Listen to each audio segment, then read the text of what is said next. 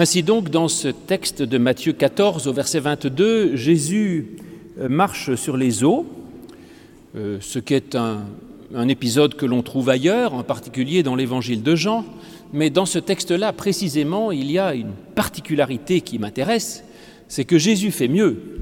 Non seulement il marche sur l'eau, mais il permet à Pierre de marcher sur l'eau aussi. Et donc il y a une double bonne nouvelle, si vous voulez. Non seulement Jésus est extraordinaire parce qu'il peut marcher sur l'eau, mais en plus, il peut transmettre ses pouvoirs extraordinaires aux croyants et donc à nous. Voyons de quoi il s'agit. La clé de lecture de cela est bien connue dans la Bible, parce qu'on sait que l'eau en, grande quantité, l'eau de la mer en particulier, est, représente dans la Bible le mal et la mort. C'est l'eau du déluge, si vous voulez. L'eau en petite quantité, c'est la grâce, c'est la paix, c'est la source qui coule dans le désert, c'est l'eau du baptême des enfants, c'est magnifique et merveilleux. Mais l'eau en grande quantité, ça n'est pas une bonne nouvelle pour la Bible. C'est le lieu où sont les monstres marins, c'est l'endroit où l'on se noie, où l'on se perd, où l'on n'a pas pied et où l'on est menacé et où la vie est impossible. Et donc, Justement, voilà Jésus et les disciples confrontés, dirais-je, au mal, à la mort, à l'épreuve, à la difficulté. Et comment cela se passe-t-il?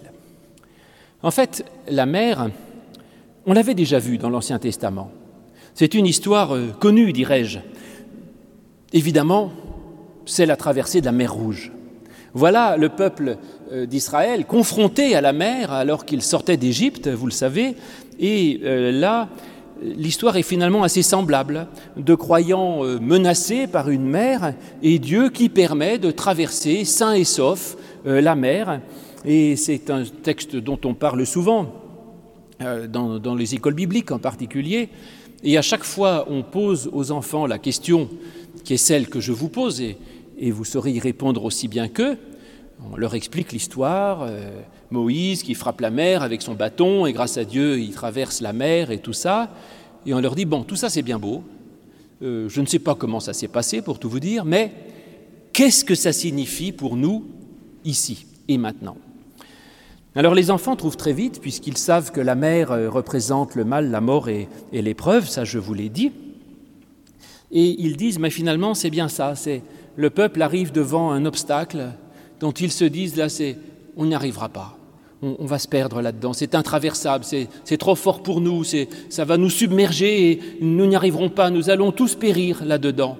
Et en fait, eh bien, Moïse dit, mais si, avec l'aide de Dieu, vous pouvez parvenir à traverser ce qui vous semblait intraversable. Et donc, il faut avoir confiance. Avec Dieu, tout est possible. Et avec Dieu, vous pouvez traverser des océans, des déserts, des montagnes, vous pouvez traverser des, mers entières. Vous pensiez que vous perdriez pied, que vous n'arriveriez pas.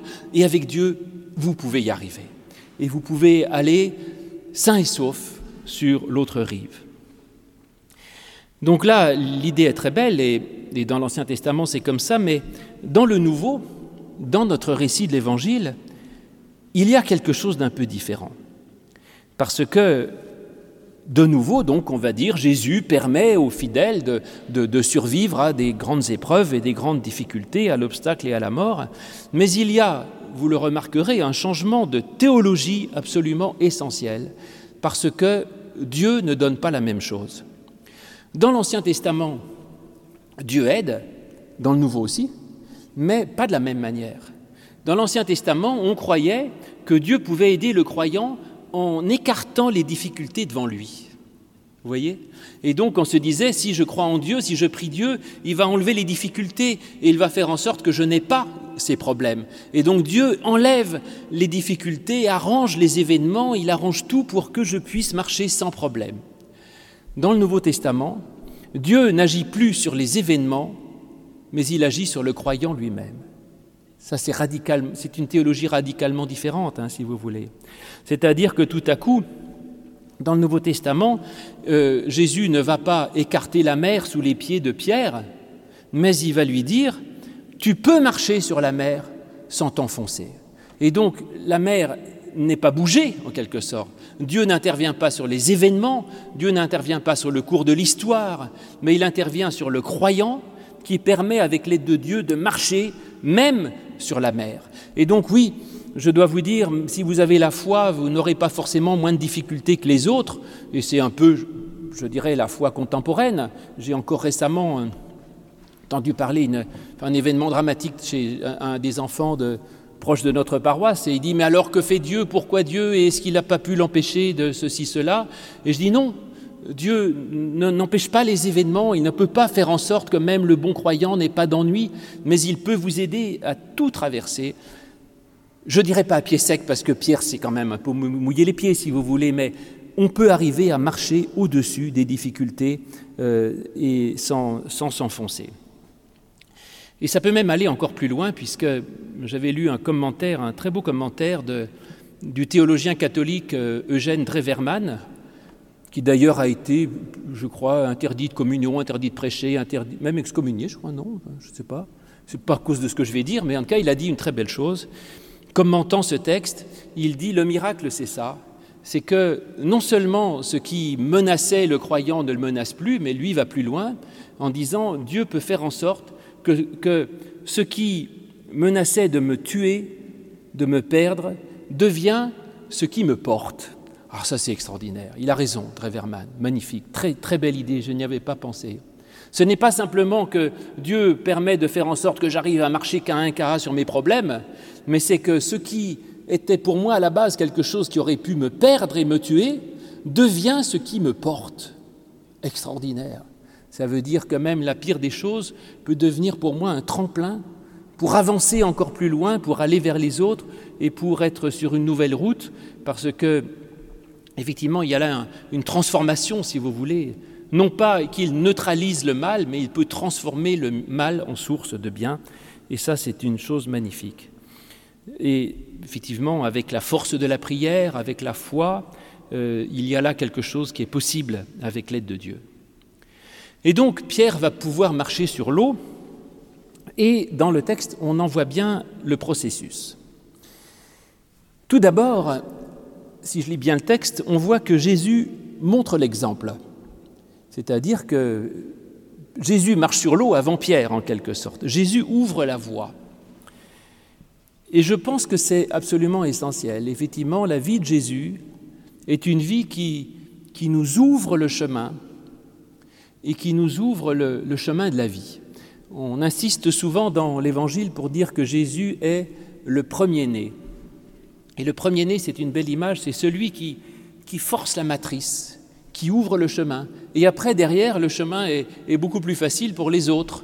en tout cas, je vois mes enfants, euh, ils sont arrivés au monde beaucoup plus vite que le premier. Ben, le premier a fait la voie. Et je dirais même après dans l'éducation, peut-être que les autres euh, aussi, l'aîné finalement, il suit un peu les plâtres en quelque sorte. Mais là, c'est plus que ça. Jésus est celui qui a ouvert le passage. Il a ouvert le passage, ouvert le chemin. Et pourquoi? Parce que il a eu lui, justement, une vie qui a euh, transcendé la mort, une vie qui a dépassé fondamentalement et au-delà de tout l'épreuve. Et tout ce qu'il a vécu Rappelez-vous la passion, Pâques n'est pas loin, l'injustice, la trahison, la solitude, l'absence de famille ou de descendance, l'absence de ses amis qui étaient tous partis au moment de la croix, lui qui a vécu dans le plus extrême dénuement, dans un pays en guerre, et qui est mort à 33 ans. Incroyable. Eh bien, lui, Jésus, justement, a marché au-dessus de tout ça. Et il a montré que lui, dont nous disons qu'il a eu la vie la plus belle, la plus grande, la plus extraordinaire, la plus divine, la plus éternelle, eh bien, cette vie était en fait à la base privée de tout ce après quoi nous courons. Ça, c'est bien de se le rappeler. C'est bien de se le rappeler. Et il lui est arrivé à lui à peu près tout ce que nous pouvons redouter. Et pourtant, la vie de Jésus est un chemin de vie. Et la croix, qui est normalement un symbole de mort et de torture, devient un symbole de vie. C'est ça, cette transformation, ce miracle extraordinaire, quand, avec l'aide de Dieu, ce qui est source de mal et de mort peut tout à coup être transformé en source de vie. Donc ça donne confiance. Peut-être déjà tout simplement parce que quand je regarde la, vie de Jésus, je me dis, bon ben, après tout, je ne suis pas le premier à souffrir. Et donc la vie est possible. Et, euh, et, et la foi en Dieu, la volonté peut faire des merveilles. Et donc tout cela peut-être donne confiance à Pierre, et Pierre euh, dit, eh bien qu'est-ce qui m'empêche de venir vers toi? Et Jésus lui dit, ben écoute, euh, rien, viens. Voilà le secret. C'est qu'en effet, Pierre dit pas simplement que ce qui m'empêche de marcher n'importe où dans la mer, mais d'aller vers toi. Et Pierre marchera sur l'eau tant qu'il ira vers le Christ. Voilà le secret, parce que, en effet, on peut traverser des tas de choses absolument incroyables, tant qu'on a le regard tendu vers un idéal, vers un objectif, ou vers le Christ. Et quand on se dit, eh bien, il y a quelque chose dans lequel je crois, et là, j'y vais, sans me regarder moi, sans avoir peur de rien. J'ai un idéal vers lequel je suis tendu. Et quand Pierre a les yeux tendus vers le Christ et qu'il marche vers le Christ, eh bien, il traverse n'importe quoi parce que cet, cet idéal est plus fort que tout. Et ça, c'est c'est ce que j'appelle la foi et c'est ce que la Bible appelle la foi. La foi dans la Bible, ce n'est pas le sentiment d'émotion, de se dire oh là là, j'aime Dieu, Dieu m'aime, etc. Non, la foi dans la Bible, c'est une conviction, c'est un système de vérité. Quand on dit je crois, moi, fondamentalement, que le service est la plus grande des choses, je crois que le sens de ma vie, c'est d'aller vers les autres, je crois que le sens de la vie, c'est l'amour, c'est le pardon, c'est la paix, c'est la justice, et c'est ça la foi dans la Bible c'est l'adhésion de tout notre être à une vérité, à un idéal, à une visée fondamentale qui oriente l'existence. Et quand on a une visée, quand on a une foi, eh bien, rien ne peut arrêter cela. Ça traverse tout, ça transcende tout, ça démolit tout sur son passage et on avance. Donc voilà, c'est ce que dit d'ailleurs euh, Paul dans la lettre aux Romains 1.17, le juste vivra par la foi. Oui, le juste vivra par la foi. Et ça, c'est vrai, parce que tout cet idéal, cette visée dont je vous parlais, peut permettre de traverser tous les, océans, les ravins, les montagnes. Tout est possible. Tout est possible à celui qui croit. Et puis simplement, euh, à un moment d'ailleurs, on le voit, Pierre, au lieu de continuer vers son but et de regarder vers le Christ, tout à coup se regarde lui-même. Et on nous dit qu'à ce moment-là, il prit peur et qu'il se mit à s'enfoncer. Ça, c'est vrai. Je crois vraiment que dès qu'on s'arrête dans la vie, on s'enfonce. Et si on se regarde un peu trop soi-même en se disant mais finalement ma vie est-ce que je suis bien est-ce que je suis heureux est-ce que je suis pas heureux est-ce que j'ai des ennuis est-ce que j'ai pas d'ennuis est-ce que vous vous enfoncez dans la mer. On ne se regarde pas soi-même, on regarde vers le Christ. Qui perdra sa vie à cause de moi, dit le Christ, la trouvera, et qui voudra sauver sa vie, la perdra. Et donc la, la vie, finalement, c'est un peu comme le ski nautique. Je ne veux pas dire que c'est l'explication du miracle, mais euh, tant qu'on avance, on est au-dessus de la mer. Dès qu'on s'arrête, on plonge. Alors, certains d'ailleurs me disent parfois, surtout pendant l'été, ils me disent Oh là là, mais là je vais, je vais en faire moins, je vais me reposer. C'est très bien, reposez-vous, vous aurez tout le repos éternel pour vous reposer. Donc ce n'est pas maintenant le repos. Voilà. Vous avez tout le repos éternel, vous en profiterez à ce moment-là. Vous serez assis sur un nuage, tranquille, les, les anges vous serviront le thé. Et donc pour l'instant, au boulot, c'est tout. Il n'y a pas d'autre solution. Et donc pour l'instant, ne vous mettez jamais en pause, et je dirais jamais en vacances, d'agir, d'aimer, de servir et d'accompagner je ne dis pas euh, rester à Paris où il fait trop chaud, vous pouvez aller au bord de la mer, vous pouvez aller à la montagne, vous pouvez aller où vous voulez. Euh, il n'y a pas de lieu où il n'y ait pas quelqu'un à aimer, à servir, à accompagner et dont on puisse se préoccuper. Mais en tout cas, euh, prenez toutes les vacances que vous voulez par rapport à votre boulot qui vous ennuie, mais jamais de vacances par rapport à son idéal. Et en tout cas, le Christ lui-même n'est jamais en vacances dans votre propre vie. Et donc, effectivement, Pierre s'enfonce dès qu'il se regarde soi-même, au lieu d'être tendu vers le but. Il a eu tort, Pierre, certainement, de s'arrêter, mais en même temps, je le comprends un peu. Et je dirais que c'est là la deuxième partie du message, parce que, certes, il faut euh, avancer dans sa vie avec force, avec courage, avec détermination, il faut avoir un engagement tendu vers un idéal, ne jamais douter, ne pas faiblir, et alors on peut tout traverser, mais parfois, moi-même, je n'ai plus la force, ou parfois je n'ai plus même la volonté d'y arriver. Parfois je n'y arrive plus. Parce que peut-être les événements sont trop forts, parce que je me sens trop faible, parce que, voilà, j'y arrive pas, j'y arrive plus, Seigneur. Et parfois je m'arrête, et parfois effectivement, comme Pierre, j'ai peur, parfois je suis là, et parfois j'ai l'impression que je vais couler. Et donc là, serais-je condamné? Ma prédication ne serait-elle qu'un appel, je dirais, à, l'activisme, au volontarisme Eh bien non, c'est là où peut-être ce message est encore plus important que ce que je viens de dire. Parce que l'Évangile n'est pas une théologie volontariste. Et je pense qu'on n'est pas sauvé par ses propres œuvres, ni même par la qualité de sa foi. Certes, c'est très bien d'agir, d'aimer, d'avoir la foi, ça sauve la vie, ça fait un bien fou, c'est extraordinaire, merveilleux, mais ce n'est pas le seul moyen. Et là, on le voit très bien. Pierre, donc, euh, commence à s'enfoncer, il perd pied, et alors il fait la plus belle chose qui soit, il crie Seigneur, sauve-moi. Ça, c'est extraordinaire. Seigneur, sauve-moi.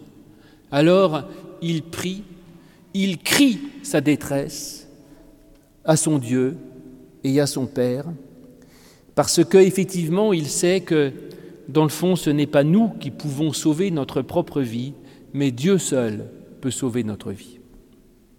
Et alors, extraordinaire, le Christ arrive, lui tend la main et le relève. C'est là peut-être le basculement. La première partie de ma prédication, n'importe quel philosophe un petit peu moraliste vous aurait dit la même chose. Hein. On trouve ça, les bons conseils dans les revues actuelles, prenez-vous en main, croyez dans vos rêves, etc. Là, on est vraiment dans un autre domaine. C'est Seigneur, sauve-moi, et je crois que Dieu vient, qu'il nous tend la main et qu'il nous relève, qu'il nous relève et qu'il nous sauve. Et cette prière de Pierre est même extraordinaire parce que ce n'est même pas... Euh, c'est la prière plutôt même de celui qui n'a qui n'a pas la foi, c'est assez paradoxal. Ben oui, puisque après Jésus euh, euh, l'engueule en lui disant peu de hommes de peu de foi, pourquoi as-tu douté? Donc c'est même pas la prière pleine de foi de celui qui a confiance, j'en sais rien. il, Pierre doute eh bien même la mauvaise prière peut sauver, vous voyez? C'est incroyable ça. Et ensuite Jésus d'ailleurs est aussi formidable parce que il aurait pu arriver vers Pierre en disant Allons Pierre, ressaisis-toi enfin et confiance en moi, n'as-tu pas confiance Tu vas y arriver? Non, Jésus ne dit rien à Pierre. Seigneur, sauve-moi, Jésus lui tend la main et le relève, sans question, sans leçon de morale, sans leçon de théologie, sans, sans exhortation, sans rien c'est la grâce, la grâce pure.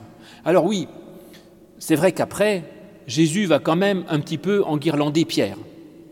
Homme de peu de foi, pourquoi as-tu douté, etc. Mais après, pas avant. Il commence par le sauver, et après, il va essayer de recaler un petit peu les, horloges, mais après seulement. Et donc ça, c'est effectivement euh, Pierre qui, sera ainsi euh, sauvé, par, Jésus de cette manière-là. Et, c'est là peut-être euh, une bonne nouvelle absolument extraordinaire dans laquelle nous pouvons mettre notre foi. Et même si vous ne mettez pas entièrement votre foi là-dedans, même si c'est un doigt de foi que vous mettez, ça suffit pour que Dieu puisse vous sauver.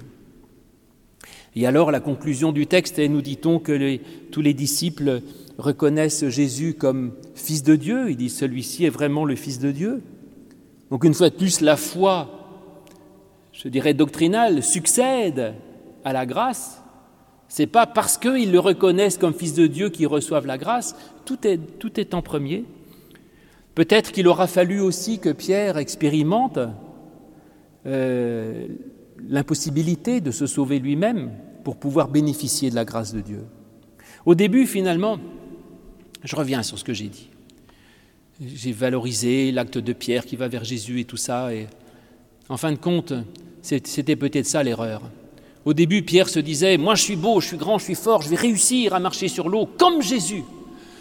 Eh bien, si vous voulez vivre aussi bien que Jésus et marcher sur tout en vous disant Je serai plus fort que tout ce qui nous arrive, il vous arrivera qu'une seule chose c'est que vous vous enfoncerez comme des imbéciles dans la mer. C'est ça l'histoire. Et ensuite, et donc peut-être qu'il a fallu que Pierre expérimente sa profonde faiblesse et la profonde impossibilité que nous avons, nous, d'accéder justement à tous ces bons conseils que donnent les magazines que vous lisez sur la plage en disant croyez dans vos rêves, soyez forts, soyez généreux, etc., ça changera votre vie. J'y arrive pas, Seigneur. Il faut comprendre qu'on n'y arrive pas pour pouvoir bénéficier de cette autre chose qui va changer la vie, qui est la grâce de Dieu. Et donc ensuite, Jésus va monter dans la barque avec eux, et là, le vent tombe. Et avec cette confession de foi, tu es véritablement le Fils de Dieu. Finalement, euh, ils auraient dû commencer par là. La première moitié, c'est une théologie, euh, théologie des œuvres, une théologie volontariste, de croire qu'il faut que nous, nous allions vers le Christ. Deuxième partie, c'est beaucoup mieux. Hein Faites monter Jésus dans votre barque, tout simplement. Et quand Jésus monte dans la barque, le vent tombe, il n'y a plus de problème, la mer cesse d'être une menace, et je suis protégé dans la barque avec, euh, avec Jésus euh, dans la confiance. Et en fait, l'idéal de foi, c'est plus cette démarche euh, chaotique qui est celle du début, faite d'excès de confiance, comme Pierre qui se jette à l'eau, c'est quand même formidable, mais enfin c'est un excès de confiance un peu exagéré, d'échecs, de secours. Et ça, c'est peut-être la foi des, des, nouveaux convertis, qui ont une foi extraordinaire, et puis des déceptions terribles, et qui pleurent, qui prient, qui sont sauvés, qui se relèvent, qui retombent. Et finalement, le but, bon, ça peut être un premier passage, mais le but, c'est beaucoup plus simple. C'est simplement euh, de comprendre que Jésus est une douce présence et que l'idéal, c'est cette harmonieuse et douce présence du Christ dans sa vie, parce que je suis là tranquille, tranquille, dans ma barque, parce que Jésus est là et que je n'ai plus à craindre l'agitation du vent, ni l'agitation du monde, ni quoi que ce soit. Et même comme un autre récit de Matthieu d'ailleurs, où les disciples sont dans la barque et Jésus, j'adore cette image, on nous dit qu'il dormait sur un coussin à, la poupe du, navire. Voilà. Ça, c'est finalement pas un modèle de foi si idiot que ça. Et en tout cas, ça donne une paix extraordinaire. Parce que d'avoir à son bord, à bord dans sa vie, le Christ, Seigneur et Sauveur, que l'on reconnaît comme le Fils de Dieu, comme la source de la vie, de l'amour, du pardon, de la paix, eh bien, avec cela, on peut aller très loin, très très loin, et on peut traverser des océans incroyables sans avoir peur de rien, parce que c'est lui, et pas nous, qui est source de vie.